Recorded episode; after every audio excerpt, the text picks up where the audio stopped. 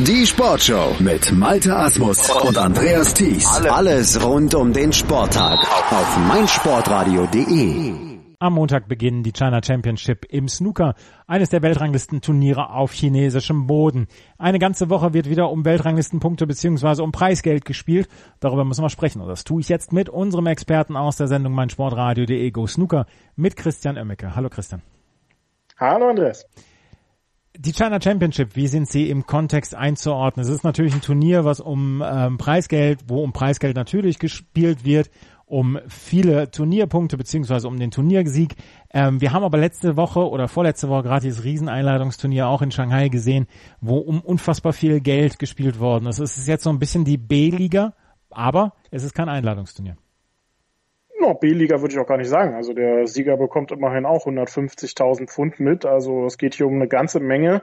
Ähm, ist ein ja ganz normales Weltranglistenturnier. Das heißt, alle 128 Spieler waren mit dabei, sind eingestiegen in der Qualifikation, wenn sie denn gemeldet haben. Einige Spieler ähm, haben nicht gemeldet, sind nicht dabei, also Ronnie Sullivan zum Beispiel oder auch die gesperrten Judelü unter anderem. Ähm, dann haben wir natürlich die, die erste Qualifikationsrunde schon gehabt. Äh, die fand vor ein paar Wochen bereits statt. Das heißt, ähm, es sind 32 Matches in der ersten Runde, die gespielt werden, plus dann noch acht Matches aus der Heldover beziehungsweise aus der Qualifikation, die dann mit rübergenommen wurden, plus Wildcards. Also ähm, durchaus interessanter Aufbau, ähm, ganz normales Weltranglistenturnier mit insgesamt äh, 725.000 Pfund, die hier ausgeschüttet werden. Und äh, was wir nicht vergessen dürfen, das ist ja das Turnier, bei dem Luca Brissell im letzten Jahr seinen Durchbruch geschafft hat, äh, geht hier also zum ersten Mal in seiner Karriere als Titelverteidiger an den Start. Und er muss in die Qualifikation, beziehungsweise er muss sein Qualifikationsmatch noch bestreiten. Er spielt in der ersten Runde gegen Joe O'Connor, beziehungsweise in seiner Quali-Runde gegen Joe O'Connor. Luca Brissell ist ein guter Einstiegspunkt für diese, äh, für dieses, für diesen Teil hier er hat keine gute Saison danach gehabt. Er hat Anfang der letzten Saison hat er fantastisch gespielt, aber dann konnte er diese Leistung nicht aufrechterhalten. Ist das jetzt vielleicht so ein, so ein Turnier, wo man sagt, okay, hier könnte er wieder an die alten Leistungen anknüpfen, weil er dann ja auch gute Erfahrungen mit diesem Turnier gemacht hat? Oder steht er unter noch mehr Druck, weil er jetzt hier als Titelverteidiger dann auch ans Eins gesetzt ist? Na, ich glaube, unter mehr Druck wird er dann äh, in der kommenden Woche stehen, wenn es zum European Masters nach Lommel geht, vor heimischem Publikum dann.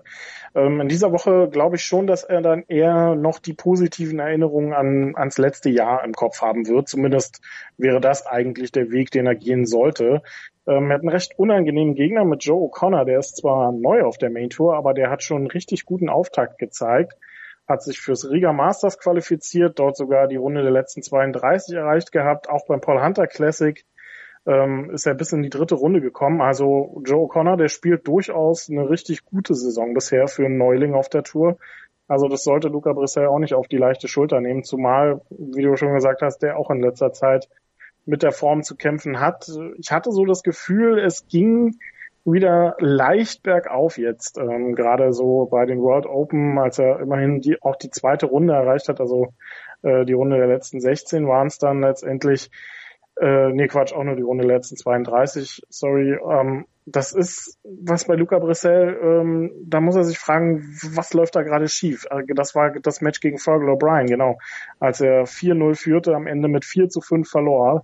Das ist natürlich keine gute Erinnerung ans letzte Weltranglistenturnier in China, auch wenn es inzwischen schon anderthalb Monate her ist. Ich denke schon, er wird versuchen, das Beste mitzunehmen, was er machen kann. Und ja, dann wird's äh, alles in allem aber trotzdem ein richtig schwerer Weg, falls er hier den Titel verteidigen will.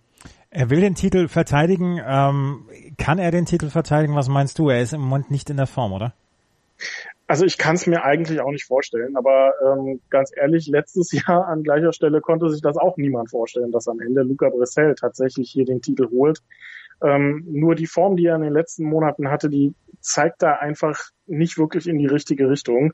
Und ähm, er hätte in seinem Viertel, wenn er dann relativ weit kommen würde, noch Marco Fu und vor allem dann auch Sean Murphy auf, aus dem Weg zu räumen. Kyron Wilson, ein harter Brocken, ähm, der hat abgesagt, der ist nicht dabei in äh, Guangzhou. Also vielleicht ist das sogar eine kleine Chance hier vielleicht ins Viertelfinale zu kommen. Aber ähm, es ist ein beinharter Weg und im Moment kann ich mir die, die Titelverteidigung für ihn ehrlich gesagt nicht vorstellen. Dann lass uns doch mal drauf zu sprechen kommen. Wer sind denn die Favoriten? Ronnie O'Sullivan, der letzte Woche ja gewonnen hat, ist nicht dabei. Mark Williams ist dabei. Auch er muss erstmal durch die Qualifikation gegen Rod Lawler. Gehört er denn zu den Top-Favoriten? Ich meine, er hat ja seine Form, das muss man so sagen, fast rüber gerettet aus der Weltmeisterschaftssaison. Ja, Mark Williams äh, muss immer zu den Favoriten gezählt werden. Jetzt, ähm, das würde ich, da würde ich aus dem 92er Jahrgang gar keinen ausnehmen. Ronnie O'Sullivan klar nicht dabei, aber John Higgins mit dabei und auch ähm, Mark Williams, der bereits die World Open gewonnen hat in dieser Saison, äh, dieses tolle Comeback gegen David Gilbert gezeigt. Also mit Mark Williams ist immer zu rechnen, zumal ja in letzter Zeit äh, die Titel immer wieder an die gleichen Spieler zu gehen scheinen, das äh, was ein Problem ist für das Champion of Champions in diesem Jahr. Da wird es nämlich schon mal mindestens einen Nachrücker geben, je nachdem, ob das Macau Masters da noch reinzählt. Ähm, also es in dieser Saison irgendwie oder auch im gesamten Jahr 2018 fast schon sind es immer die üblichen Verdächtigen gewesen. Die Robertson hat ja auch schon einen Titel geholt in dieser Saison, aber wenig in dieser Woche vielleicht auf dem Zettel haben würde, der äh, das ist Mark Selby, denn der hat ja einiges zu tun in diesem Jahr oder in dieser Saison, um zu versuchen, seine Nummer eins Position zu halten in der Weltrangliste. Und ähm, für ihn, der jetzt schon in der Qualifikation war, auch ungewöhnlich, dadurch, dass er nicht mehr Weltmeister, amtierender Weltmeister ist, muss er jetzt auch durchaus mal ab und zu in die Quali. Ähm, hat hier vielleicht eine gute Möglichkeit, ein paar Punkte mitzunehmen. Trifft in der ersten Runde auf Akani Songsan Savat, also auch das durchaus ein schweres äh, Los in der ersten Runde. Aber ist aus meiner Sicht in der etwas einfacheren unteren Hälfte, wenn man die Draw-Hälften mal so in Kategorien unterteilen möchte. Mhm. Was sagst du zu den anderen Top 16 Spieler, die hier dabei sind? Stuart Bingham zum Beispiel hat eine sehr interessante Runde gegen Peter Ebton oder erste Runde gegen Peter Ebton zu bestreiten. Ähm, dann sind da solche Leute wie Jack Lisowski, die nicht unter den ersten 16 sind, sondern hier dann in der ersten Runde dann auch äh, mit dabei sind, aber durchaus ja zu den Mitfavoriten gezählt werden können. Wer sind für dich sonst noch so die Spieler, auf die wir achten sollten? Ja, also es ist äh, unheimlich schwer, äh, in diesem Jahr oder in dieser Saison Favoriten auszumachen, einfach weil es ein unheimlich hohes Niveau ist, was wir inzwischen erreicht haben. Ding Junhui ist ja auch mit dabei, der trifft auf Lee Walker in der Qualifikation. Auch das schon ein richtig hartes äh, Los, was äh, Ding Junhui da erwischt hat, denn Lee Walker spielt bisher eine sehr gute Saison, ist ja auch beim Paul Hunter Classic sehr weit gekommen. Ähm, das wird nicht einfach. Und äh, Mark Williams haben wir schon erwähnt, der trifft auf Rod Lawler in der Quali-Runde. Also auch das keine leichte Aufgabe. Neil Robertson bekommt es mit äh, Jared Green zu tun in der ersten Runde. Barry Hawkins trifft auf Ashley Carty.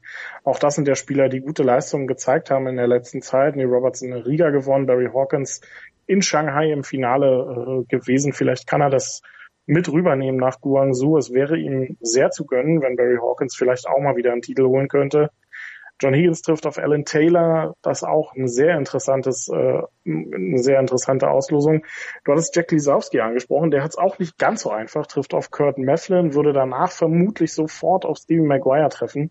Also auch das äh, wird ein schwerer Weg für Lisowski, der ja auch eigentlich, man hat das Gefühl, kurz vor dem ersten Titel steht, aber ähm, irgendwie fehlt ihm dann im Viertelfinale, Halbfinale so der allerletzte Schritt, dann tatsächlich auch zum Titel zu gehen. Und deshalb würde ich auch in dieser Woche wieder Judd Trump nicht zu den Favoriten zählen, aus genau dem gleichen Grund.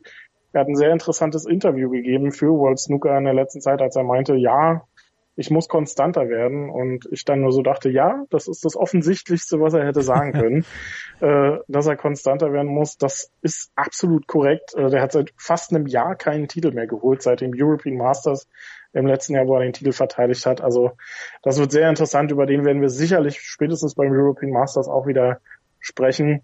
Sean Murphy bin ich auch sehr gespannt. Der hatte ja ähm, äh, fürs äh, Shanghai Masters abgesagt. Jetzt geht seiner Tochter wieder gut. Also dem würde ich hier durchaus auch einen kleinen Lauf zutrauen. Es ist wirklich schwer auszumachen, äh, wer hier gewinnt oder wer nicht. Ähm, einfachsten ist es vielleicht zu sagen, der Mann, der in letzter Zeit enorm gut in Form war, der wird es definitiv nicht werden, Kyron Wilson. Der hat uns nämlich die Entscheidung abgenommen und ist einfach gar nicht äh, da. Auch hier aus persönlichen Gründen. Ähm, sein Sohn war erkrankt und er hat sich dann entschlossen, zu Hause zu bleiben. Gut für Lü Haotian, der schon mal eine Runde weiter ist. Schade natürlich, dass wir Kyron Wilson dann hier nicht sehen werden. Und vor allen Dingen in der Form, in der sich Kyron Wilson in den letzten Wochen präsentiert hat, ist es wirklich ein Jammer, dass er nicht dabei sein kann. Über einen müssen wir noch sprechen. Das ist Alexander Ursenbacher. Der hat sich hier durch die Qualifikation gekämpft. Und wenn man sich ein Traumlos erwünschen möchte, dann ist es vielleicht sein Erstrundengegner Jon Siyun, 67 äh, an 67 hier in der Weltrangliste, beziehungsweise hier an 67 gesetzt. Ähm, das ist eine große Chance für Ursenbacher, hier die zweite Runde zu erreichen. Das ist absolut eine große Chance. Ähm, aber mit einem kleinen Aber, denn äh, Juan Sijun spielt hier natürlich vor heimischem Publikum, also ähm, das wird keine, keine kein Freilos für ähm, Alex Osenbacher werden, aber der hat absolut, äh, absolut gute Saison bisher gespielt, hat äh, Ben Woolaston mit 5 zu 0 auseinandergenommen in der Qualifikation. Also ähm, das wäre durchaus eine gute Geschichte, wenn er hier eins weiterkommt, denn in der nächsten Runde winkt ihm dann vielleicht ein Duell mit Ding Junhui und das wäre natürlich für Alex Osenbacher eine Riesengeschichte, wenn er vor chinesischem Publikum mal gegen den chinesischen Topstar spielen würde. Also da kann er sehr viel an Erfahrung mitnehmen und Alex Osenbacher sollte man in dieser Saison auf jeden Fall auch im Auge behalten. Der kratzt ja an den Top 64. Also ich hoffe, dass er das dann tatsächlich auch noch schafft. Wir werden es sehen und wir werden es hier in der Sportschau auf meinsportradio.de natürlich besprechen. Die China Championship wird in der nächsten Woche im Fokus der Snooker-Fans sein und wir haben jetzt schon am Montag ab 3.30 Uhr die ersten Matches. Also wenn ihr das hier hört, dann sind die ersten Matches sicherlich schon rum. Das war Christian Oemmeke, unser Experte aus der Sendung meinsportradio.de Go Snooker mit seinen Einschätzungen zur kommenden Woche. Danke Christian.